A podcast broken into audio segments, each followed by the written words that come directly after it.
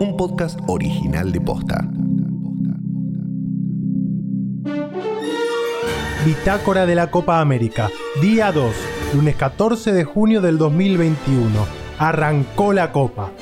El inicio se dio con el contundente triunfo del campeón defensor Brasil por 3 a 0 ante Venezuela. Un poco más tarde, Colombia venció por 1 a 0 ante Ecuador. Pero hoy juega la Argentina, hoy juega la selección. Habló Messi, habló Scaloni. ¿Tenemos el equipo? Soy Carlos Maidana.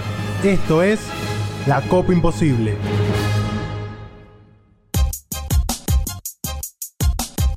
Ahora sí, arrancó la Copa América. Un año más tarde la pelota empezó a rodar en Brasilia con el triunfo de la selección local, la temida selección de Brasil. El campeón defensor del título se despachó con un 3 a 0 contundente ante una Venezuela remendada y armada de urgencia, con goles de Marquinhos, Neymar de penal y Gabriel Gabigol Barbosa. La tira larga, corre Neymar, pasó la pelota, salió el arquero, va Neymar, espera Gabigol por el tercero, Neymar para Gabigol, gol. Hay una frase repetida, un lugar común dentro de las frases futboleras que si la adaptamos a lo que pasó anoche en Brasilia, dirá que Brasil hizo lo que tenía que hacer. Pero en el caso de este triunfo y de este arranque, esta misma frase se resignifica. Brasil pisó fuerte. Brasil miró a todos los otros equipos y les dijo claro que va por el bicampeonato. Tiene la cabeza y el espíritu puestos en su copa. Qatar y las eliminatorias están muy lejos y a diferencia del resto de los equipos participantes, la Canariña tiene bien en claro que el título es su único objetivo. Para charlar un poco sobre este inicio de Brasil, convocamos a Nacho Meroni, periodista de ESPN y de IP, que ratificó el por qué era importante que los dirigidos por Tite no dejaran dudas en su primera presentación. Además, sumó una consideración en comparación a la selección argentina. Brasil no necesitó brillar ni deslumbrar para ganarle a una Venezuela que ya de por sí en la previa era inferior desde lo colectivo y de lo individual y que obviamente después del brote de COVID estaba muy pero muy diezmada. Y esto me parece que es la gran noticia de la presentación de Brasil, que no necesite su mejor versión, que no necesita un Neymar superestrella, que no necesite mostrar lo rodado que está para ganarle a equipos que son inferiores. Y eso me parece que lo reconfirma como el gran candidato que tiene esta Copa América. No sé si Argentina está transitando el mismo camino. Yo creo que Argentina va a necesitar más desde lo colectivo para reafirmar eso que sabemos, que es que tiene mejores jugadores que muchos de sus rivales, pero lo colectivo va a ser importante. Argentina necesita una mejor versión para ganarle equipos inferiores de lo que lo necesita Brasil. Pongámosle algunos números al 3 a 0 de Brasil de anoche. Tiene puntaje perfecto en eliminatorias con 6 victorias en igual cantidad de partidos. Fue su octavo triunfo consecutivo y lleva 7 sin perder por Copa América.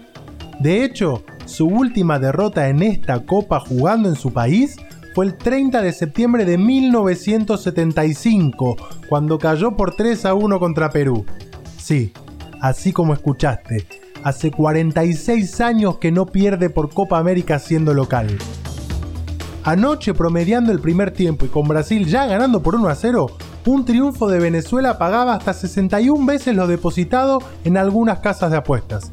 Era mucho más factible que un vino tinto te dé vuelta un domingo por la noche que la vino tinto se lo dé vuelta a Brasil en Brasilia. Me gustan este tipo de chistes, te pido perdón de antemano.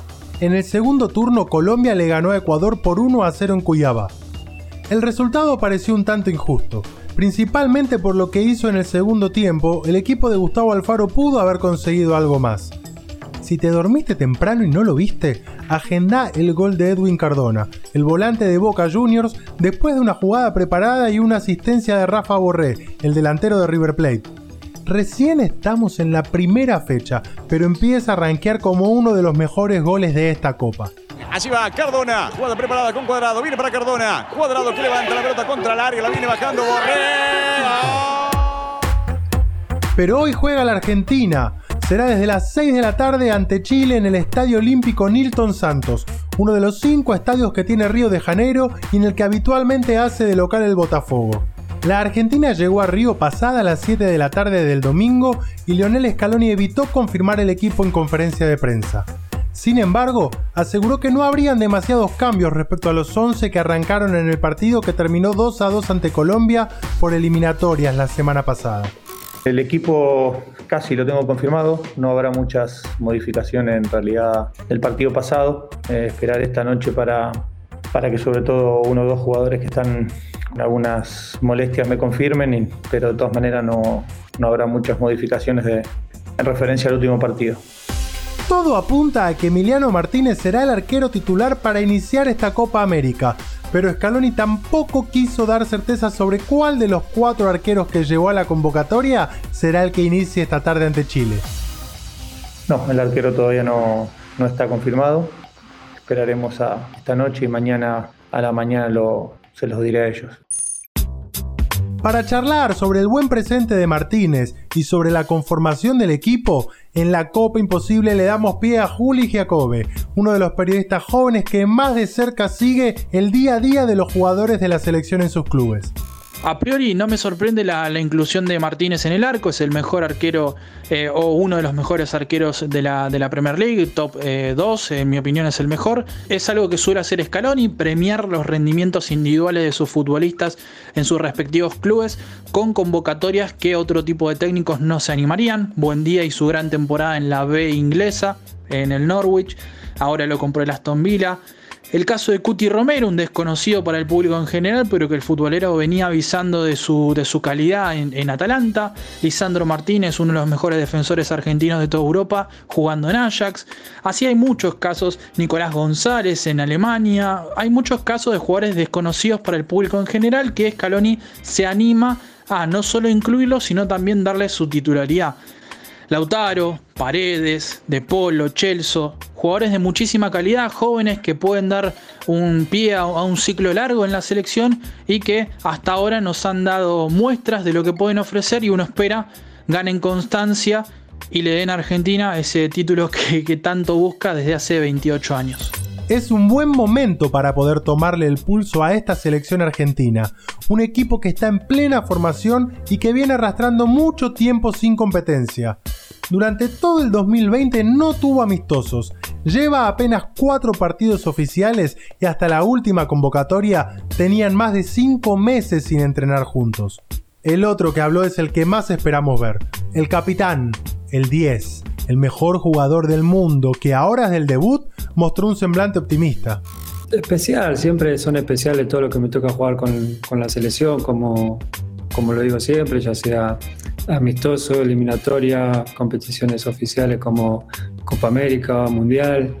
Eh, la verdad que nunca imaginé de, jugar tantos partidos en la selección ni, ni lo pensé, siempre simplemente eh, viví el día a día e intenté de, estar siempre presente y de dar, de dar siempre el máximo.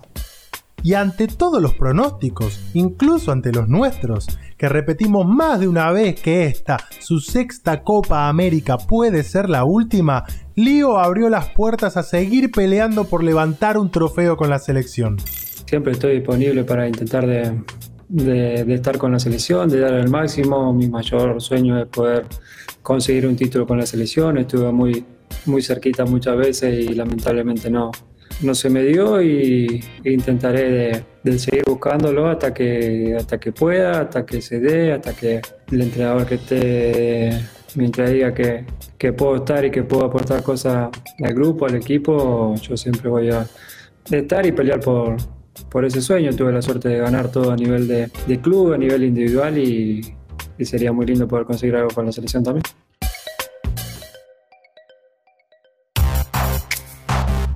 Para el cierre de este lunes también tenemos a Paraguay ante Bolivia, que todavía sigue sin confirmar sus tres contagiados por COVID de manera oficial, aunque se estima que entre ellos está Marcelo Morelo Martins, su goleador. Se va a jugar desde las 9 de la noche en el Estadio Olímpico Pedro Ludovico Teixeira de Goiânia, en Goiás. Si nunca fuiste a Goiás, queda a unos casi 2.800 kilómetros de Buenos Aires hacia el norte. Yo fui y tengo mis anécdotas, pero son para otro momento. O para otro podcast. Nos escuchamos mañana, desde bien temprano, con otro episodio de La Copa Imposible.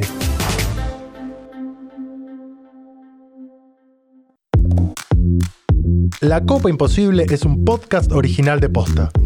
Seguinos en Spotify y encontrá un nuevo episodio todos los días a las 7 de la mañana. Edición Leo Fernández. Producción ejecutiva Luciano Banchero y Diego del Agostino. Soy Carlos Maidana. Hasta mañana.